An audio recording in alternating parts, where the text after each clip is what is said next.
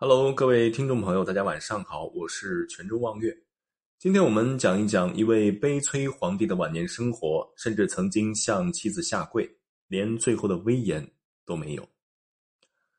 溥仪是封建王朝的最后一位皇帝，他的人生跌宕起伏，曾是高高在上的皇帝，也曾是身陷囹圄的阶下囚，令人唏嘘不已。他一生的命运都十分的悲惨。是封建王朝的牺牲品。作为皇帝，他没有享受过至高无上权力与荣耀，反而受尽了百姓嘲笑。从政治上来说，他无疑是悲剧，失去了作为皇帝的尊严。然而，在婚姻上，他更是不幸。溥仪十五岁时，大婚之时提上日程，经多方协议，定婉容为皇后，文秀为淑妃。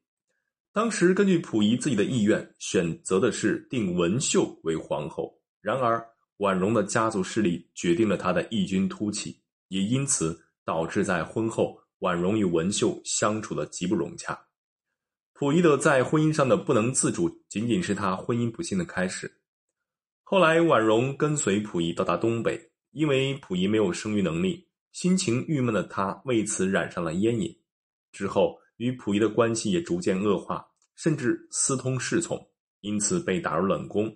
关于淑妃文秀，大婚后她与婉容的关系极不融洽，又觉得溥仪偏袒婉容，因此公开要求与溥仪离婚，甚至登报羞辱溥仪，称他不能生育。在那一刻，溥仪最后的尊严也消失殆尽，甚至给他造成了很大的心理阴影。一九四五年，日本战败，溥仪被苏军俘获。作为特别战犯，被关押了五年。一九五零年回到中国，在战犯管理所接受改造。一九五九年被特赦，成为了一名普通的公民。由于人上了岁数，生活无人照料，在有关人员的撮合下，溥仪认识了在医院工作的李淑贤。不久之后，两人便结婚了。溥仪本以为至此自己可以过上安静祥和的晚年生活。可是事实却不尽如人意。李淑贤脾气很大，而且是旧社会的歌女，因此对溥仪是百般的刻薄。后来李淑贤发现了溥仪不能生育的秘密，勃然大怒，要求立即与他离婚。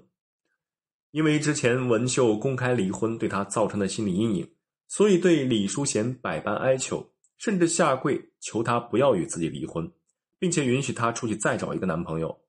李淑贤抓住了溥仪的把柄，对他更是变本加厉。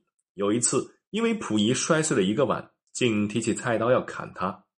曾经的帝王却落得如此的境地，可以说是屈辱无比了。